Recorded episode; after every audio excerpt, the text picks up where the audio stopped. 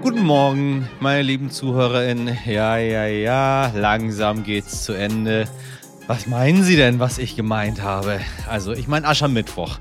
So, Karnevalszeit. Und heute ist der 22. Februar. Ich bin Michel Abdullahi und das ist heute wichtig mit unserer Kurzversion nicht mehr lang.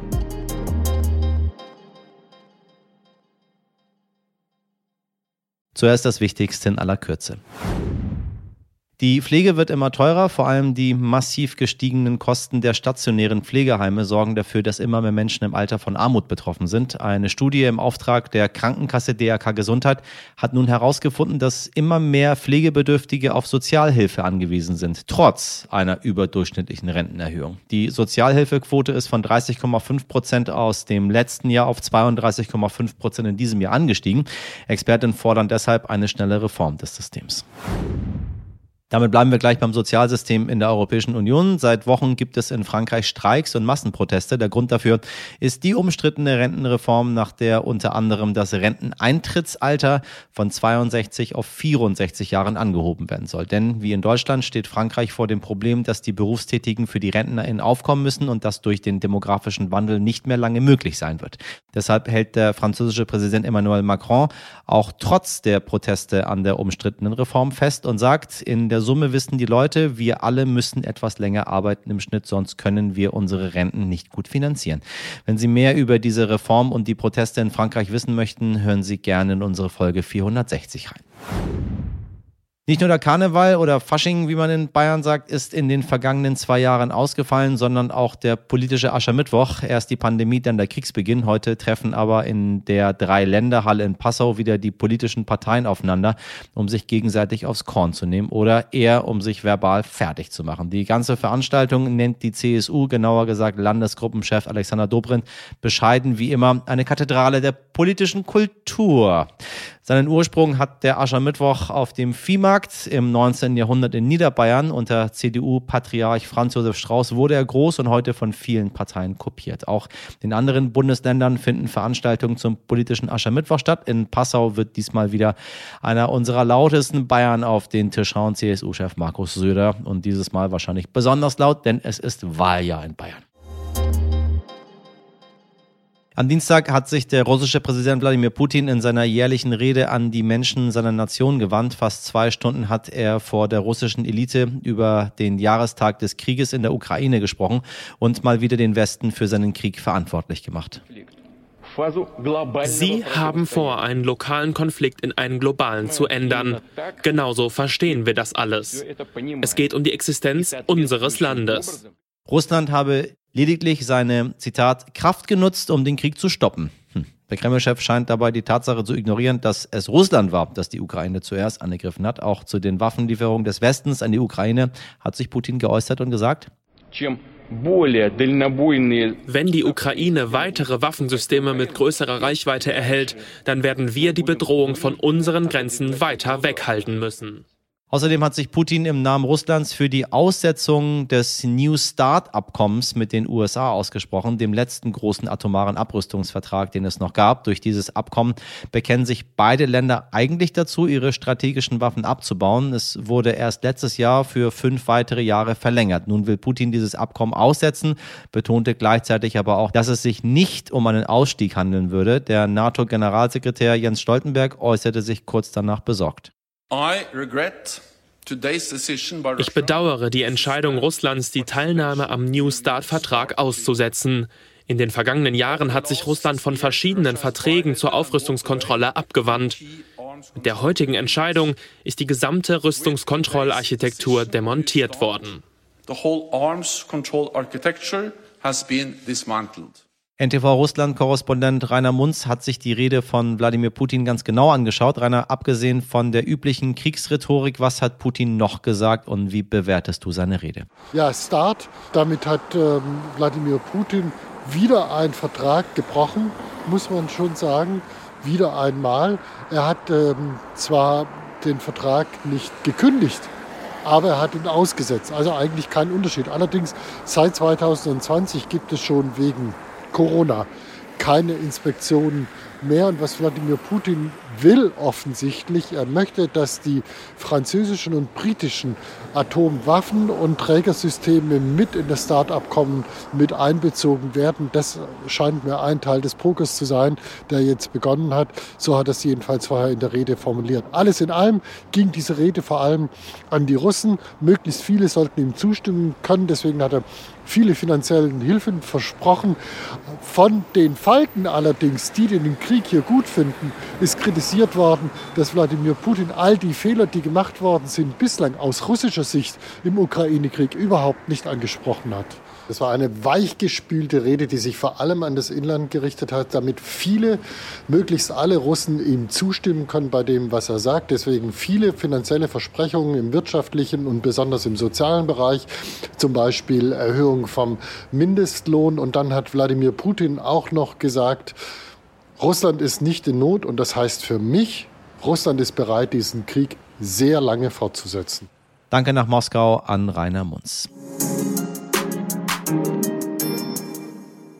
Raub, Steuerhinterziehung, Totschlag. Welche Straftaten kommen Ihnen in den Kopf, wenn Sie hören, dass jemand im Gefängnis war? Vermutlich nicht Schwarzfahren. Also, wenn Sie ohne Ticket in Bus oder Bahn sitzen und dabei erwischt werden.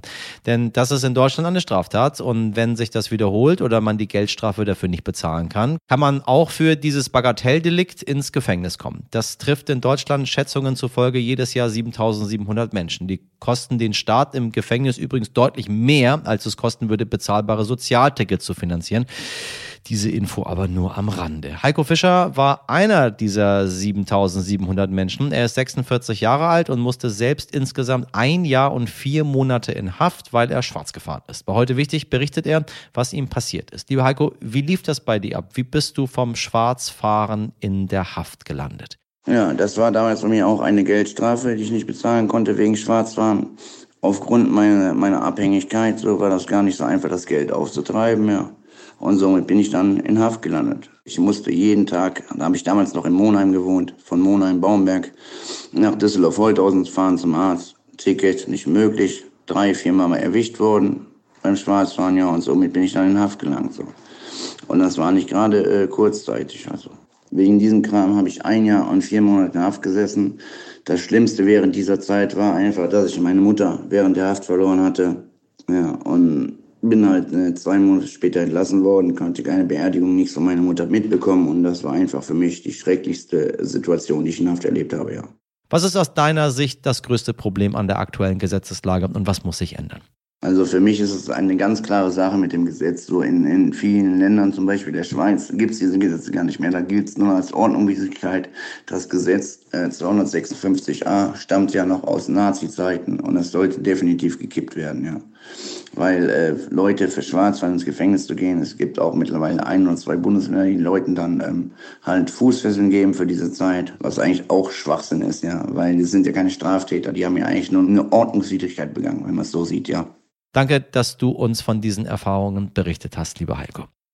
Heute arbeitet Heiko als Verkäufer bei der Straßenzeitung 450 in Düsseldorf und setzt sich für andere ein, die ihre Tickets gerne bezahlen würden, es sich aber schlicht nicht leisten können. Mein Sternkollege, der Redakteur Nico Schnurr, hat zu diesem Thema recherchiert und gleich mehrere dieser Menschen getroffen und er dröselt für uns einmal die Hintergründe auf. Warum ist Schwarzfahren in Deutschland im Gegensatz zu anderen Ländern eigentlich eine Straftat? Warum landet man sehr viel schneller, als man denkt, im Gefängnis und was müsste die Bundesregierung eigentlich tun? Ein wichtiges Thema, liebe HörerInnen, das mal wieder zeigt, wie wichtig ein bezahlbarer und für alle zugänglicher öffentlicher Nahverkehr ist. Moin Nico, ich grüße dich. Moin, grüß dich. Ich habe sehr viele Schwarzfahrgeschichten, muss ich zu meiner eigenen Schande gestehen. Ich bin sogar, glaube ich, ich bin auch vor Gericht gelandet, äh, weil ich mein HVV-Ticket von der Uni äh, einlaminiert hatte. Das darf man nicht. Jetzt steht mittlerweile ganz dick drauf, nicht laminieren. Äh, und es war eine Straftat. Also ich, als ich Urkundenfälschung gemacht und dann musste ja. ich tatsächlich vor Gericht und habe dafür wirklich eine Strafe bekommen. Äh, warum ist dieses verdammte Schwarzfahren in Deutschland überhaupt eine, eine Straftat, eine richtige, echte Straftat?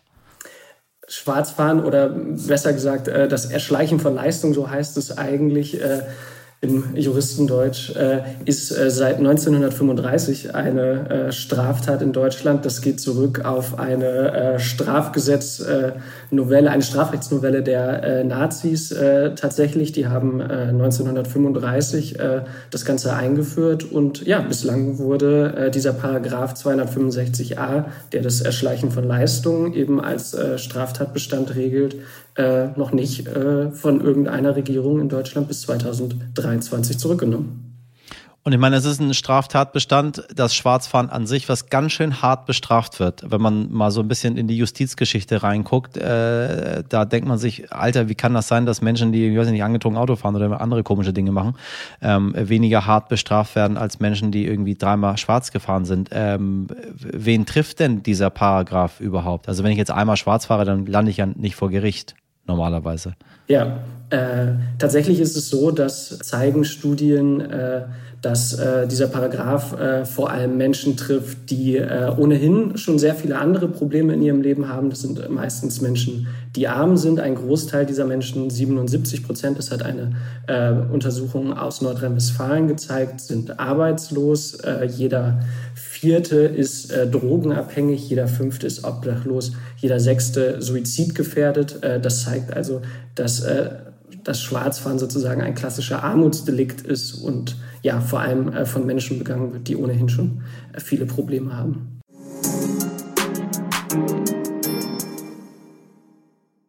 Das war es auch schon mit unserer heutigen Folge. Wenn Sie noch mehr von Nico Schnurr über das Schwarzfahren hören möchten, dann hören Sie doch gerne mal in unsere Langversion rein. Und falls Sie noch Fragen oder Anmerkungen haben, dann ist heute wichtig jetzt stern.de die E-Mail-Adresse Ihres Vertrauens. Und vielen Dank für die wirklich, wirklich, wirklich süßen Worte, die uns seit Montag erreicht haben, seitdem wir angekündigt haben, dass wir am 28. Februar aufhören. Ihre Nachrichten bedeuten uns ein bisschen mehr als die Welt, muss ich sagen. Aber wirklich schon wirklich, wirklich herzzerreißende Sachen dabei ach, wir werden uns sicher irgendwo ähm, wiedersehen. Wir hören uns auf jeden Fall erstmal morgen wieder. Bis dahin machen Sie was draus. Ihr Michel Abdullahi.